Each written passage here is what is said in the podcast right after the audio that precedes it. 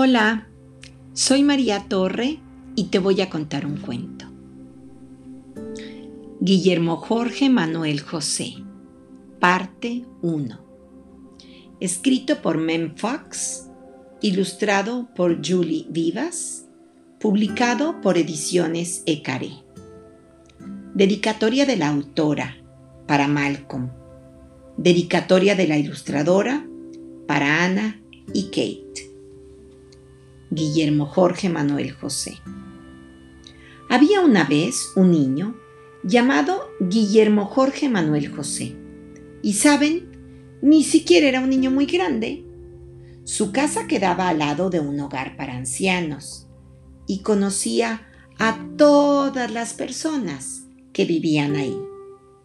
Le caía bien la señora Marcano, que por las tardes tocaba el piano y también el señor Tancredo, que le contaba cuentos de miedo. Jugaba con el señor Arrebol, que estaba loco por el béisbol. Hacía mandados para la señora Herrera, que caminaba con su bastón de madera.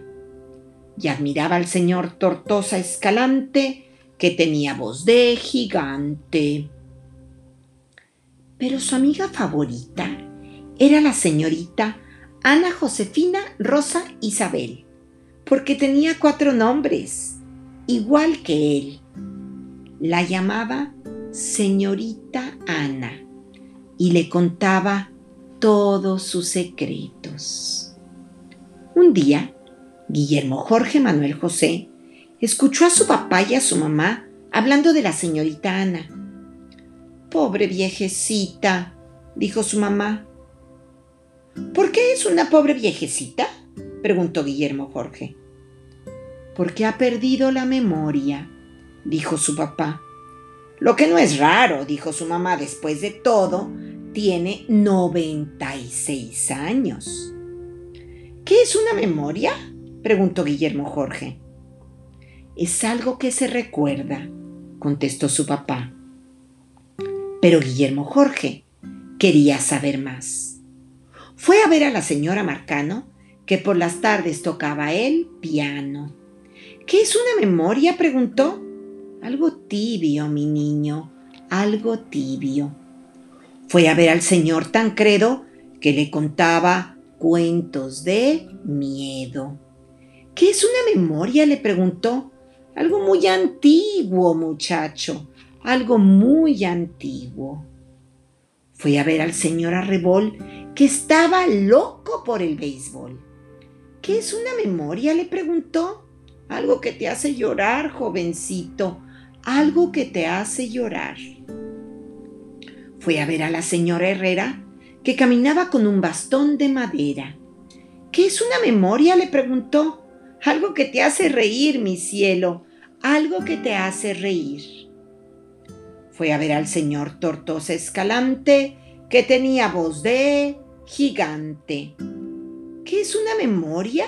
le preguntó. Algo precioso como el oro, mi niño.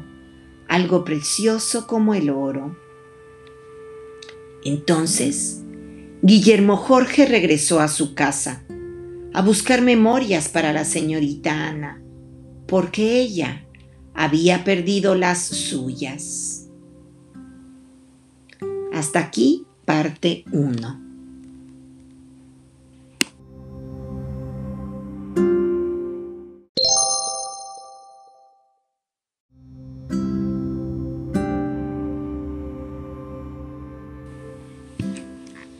Hola, soy María Torre y te voy a contar un cuento.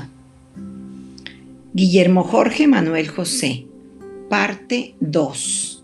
Escrito por Mem Fox, ilustrado por Julie Vivas, publicado por Ediciones Ecaré.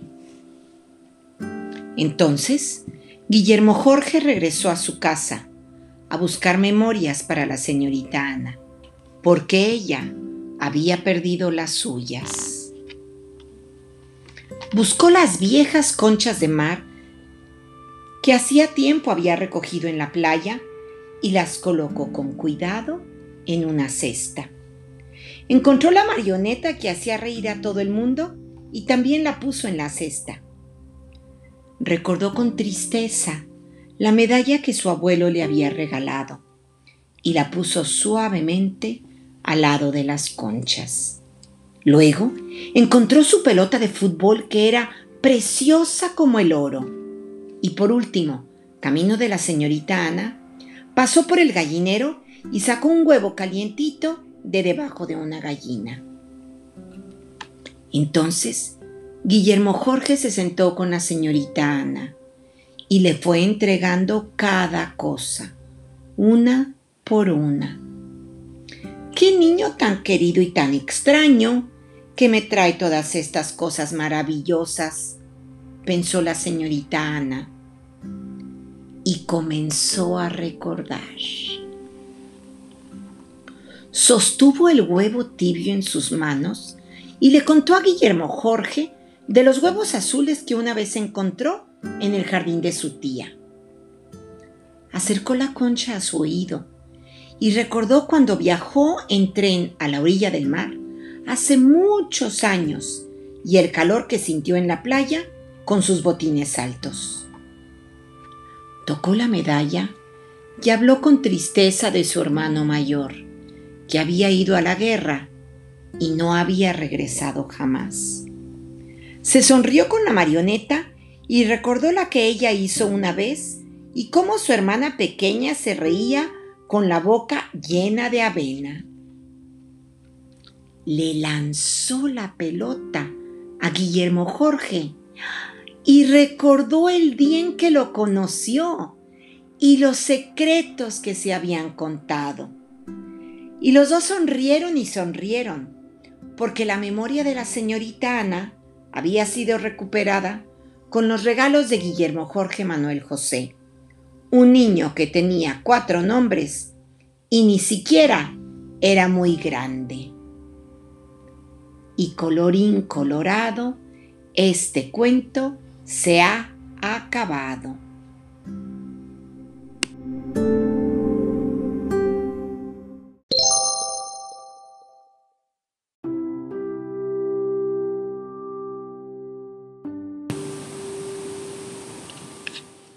Hola, soy María Torre y te voy a contar un cuento. Cuando yo nací, escrito por Isabel Minos, ilustrado por Madalena Matoso, publicado por Ediciones Takatuka. Cuando yo nací. Este libro estará dividido en dos audios. Parte 1. Cuando yo nací, nunca había visto nada solo la oscura oscuridad de la barriga de mamá. Cuando yo nací, nunca había visto el sol, ni una cara, ni una flor. No conocía a nadie, ni nadie me conocía a mí. Cuando yo nací, no sabía lo que era el mar, ni que existían bosques, ni que había un mundo con montañas y playas. Cuando yo nací, nunca había visto un pajarito, ni sabía que hay animales con patas, otros con escamas y otros con pelo, como mi perro. Cuando yo nací, nunca había jugado con piedras, nunca había removido la tierra, ni había hecho túneles en la arena. Mis manos nunca habían tocado nada, solo la una a la otra. Cuando yo nací, Tampoco soñaba que había cielo, ni que el cielo cambiaba de color, ni que las nubes eran tan bonitas. Cuando yo nací, todo era nuevo, todo por estrenar. Mis ojos se sorprendieron al descubrir que todas las cosas estaban hechas de un color. El color rojo de las cerezas, el color verde de los jardines, el color azul que pinta el fondo del mar, el color amarillo de mi sombrero, el color marrón de algunos pajaritos, el color blanco de las nubes, el color negro cuando se apaga la luz. Mi boca se sorprendió cuando descubrió de lo que era capaz, de llorar muy alto, de reír con ganas, de llamar a las cosas por su nombre, de decir palabras feas y bonitas, de dar besitos y sacar la lengua, de probar leche, sopa, yogur y fruta, de saborear todos los sabores. Continúa en el audio número 2.